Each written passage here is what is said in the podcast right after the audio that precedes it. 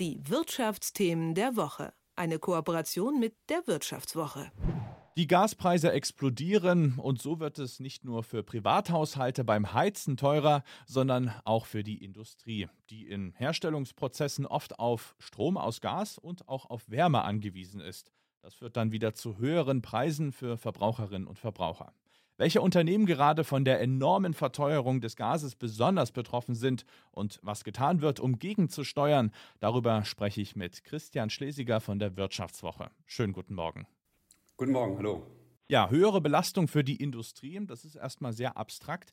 Kannst du das Problem für uns mal greifbarer machen? Also äh, in welche Firmen hattest du einen Einblick und warum machen gerade denen die Gaspreise so zu schaffen? Ja, Gerne. Also ich war Anfang der Woche bei einem äh, Papierhersteller in äh, Nordbayern und äh, die Papierherstellung ist extrem energieintensiv. Da steht dann also eine 50 Meter lange Kartonmaschine in der, in der Fabrik, die dann äh, so eine dünne Lage Papier äh, durch diese gesamten, äh, durch die vielen äh, Zylinder schiebt. Und ähm, da muss mit 170 äh, Grad Wasserdampf das Papier getrocknet werden. Also extrem energieintensiv. Und das Unternehmen hat auch eine eigene Gasturbine, versorgt sich quasi mit Strom und Wärme selbst sehr hohe Energieeffizienz, aber eben durch die gestiegenen Gaspreise kommt das Unternehmen extrem stark unter Druck und äh, musste jetzt also auch äh, die Preise erhöhen und ähm, steht quasi vor diesem Dilemma, dass es äh, auf der einen Seite weiter produzieren will, aber auf der anderen Seite die Kosten aus dem Ruder laufen. Und äh, wo wäre das für uns jetzt als Verbraucherinnen und Verbraucher zu spüren? Also wird dann Papier generell teurer? Ja, davon kann man ausgehen. Also es geht ähm, äh, momentan, es ist ja momentan so, dass äh, sowohl die Energiepreise als auch die Rohstoffpreise stark gestiegen sind. Also nur mal am Beispiel dieser Papier, Papierfabrik. Also diese Papierfabrik ist ein Industrievorlieferant. Was die machen, die machen dünne Lagen Papier, die dann zu kleinen Hülsen geformt werden. Also diese Hülsen kommen zum Beispiel vor im Toilettenpapier, also da, wo das Toilettenpapier draufgewickelt ist oder eben diese Torpets äh, Frischhaltefolie, da ist ja auch so eine Papp Hülse drin. Da ist, das, da ist die Folie drauf gelegt und das, das Unternehmen produziert eben auch für die Großindustrie. Das heißt, das, die, die Hülsen sind dann einfach größer und dann werden dann ähm, große Bahnen, Folien draufgelegt. Das heißt, dieses Unternehmen ist eigentlich nur ein kleiner Vorlieferant für die Industrie, äh, aber dadurch, dass dort schon die Preise steigen äh, und die das dann weitergeben an die ähm, an, die, an, die, an ihre Kunden, die müssen natürlich deren, die, äh, die gestiegenen Kosten dann auch wieder weitergeben. Also im, im, Prinzip ist es eine Kaskade, die sich durchzieht vom Vorlieferant bis zum Endkonsumenten. Aldi hat jetzt schon auf 400 Produkte äh, Preise erhöht. Äh, ein Grund ist eben, sind gestiegene Energiekosten. Das heißt, am Ende des Tages, in ein paar Tagen, ein paar Wochen, spätestens ein paar Monaten wird sich das voll durchschlagen bei den, äh, bei den Verbrauchern. Und äh, welche Maßnahmen ergreift man jetzt ganz konkret, um mit den hohen Preisen umzugehen? Also was machen die Betriebe und was macht vielleicht die Regierung? Gibt es da irgendwelche Hilfen?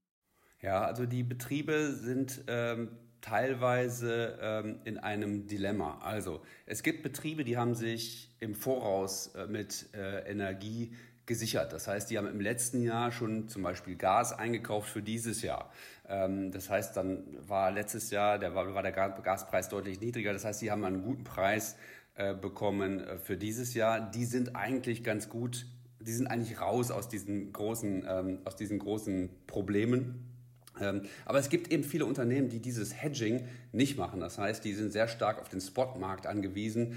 Äh, und da ist ja der Gaspreis eben, der hat sich äh, verfünffacht, verzehnfacht teilweise. Und die sind äh, darauf angewiesen, die Gaspre das Gas jetzt teuer einzukaufen. Und ähm, ja, was können die machen? Im Prinzip können die nur zwei Sachen machen. Sie können entweder die erhöhten Kosten weitergeben an ihre Kunden, da müssen die Kunden halt mitziehen. Ja, das ist eben die Frage, wie viel äh, Preissetzungsmacht habe ich im Markt. Ja? Äh, das ist sehr unterschiedlich und es gibt dann eben äh, kräftige, mächtige Abnehmer, die sagen, nee, also äh, die Preiserhöhung geben wir nicht mehr mit. Und die andere äh, Alternative ist, dass sie vorübergehend auch die Produktion stilllegen. Es hat viele Stahlhersteller gegeben, Papierhersteller auch, die die Produktion zumindest in Peakzeiten vorübergehend äh, runtergefahren haben. Äh, so, das sind quasi diese zwei Alternativen und ähm, ja, langfristig äh, sehe ich aber da keine andere Alternative, als dass sie dann die Preise anheben müssen. Aktuell ist ja das russische Gas einfach nur sehr, sehr teuer, aber was würde denn passieren, wenn plötzlich gar keins mehr geliefert wird?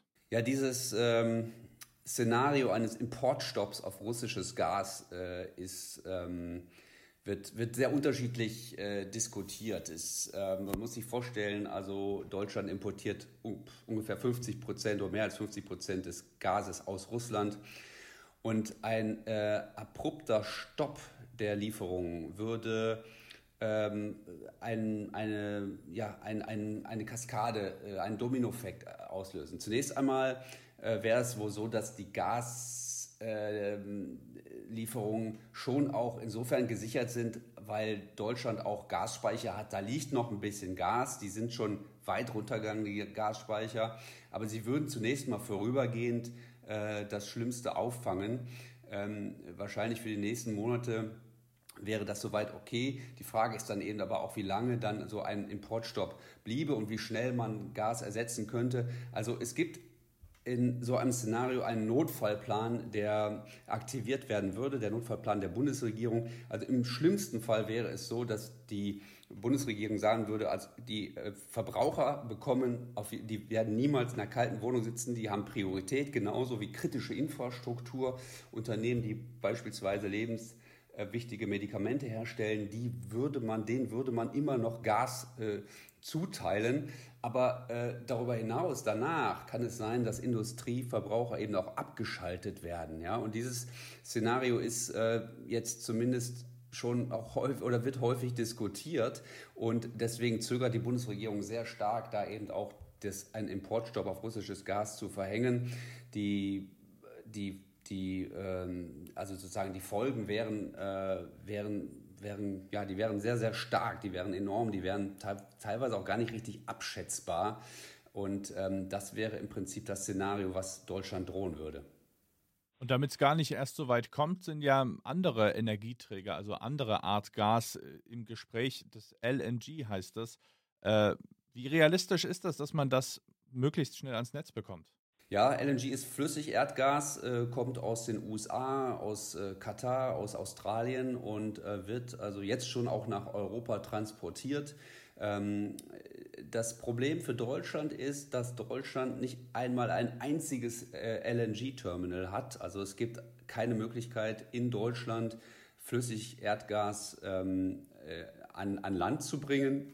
Das heißt, Deutschland wäre darauf angewiesen, dann das äh, Flüssigerdgas aus Holland oder Spanien oder äh, Polen zu, äh, zu importieren. Das wäre zwar möglich, aber äh, die Kapazitäten eben auch dieser europäischen Terminals, LNG-Terminals, sind eben auch schon ähm, am Limit. Ja? Und ähm, jetzt ähm, ist es so, dass man quasi das, einen Importstopp von russischem Gas ist, könnte man nicht eins zu eins ersetzen. Und ohnehin würde es eben auch teurer, weil flüssig Erdgas eben auch teurer ist, was dann nach Europa kommt. Das heißt, man versucht jetzt mit äh, hohem Tempo neue LNG-Terminals auch in Deutschland zu bauen. Äh, in Deutschland sind äh, zwei bis drei im Gespräch. Ähm, das erste könnte in Wilhelmshaven nächstes Jahr entstehen, aber da würde ich nochmal ein ganz großes Fragezeichen dran machen. Das heißt, äh, so schnell wird es nicht gehen und das zeigt eben die große, große Abhängigkeit Deutschlands von, von russischem Gas. Die Einschätzung von Christian Schlesiger von der Wirtschaftswoche. Vielen Dank. Gerne. Die Wirtschaftsthemen der Woche. Eine Kooperation mit der Wirtschaftswoche.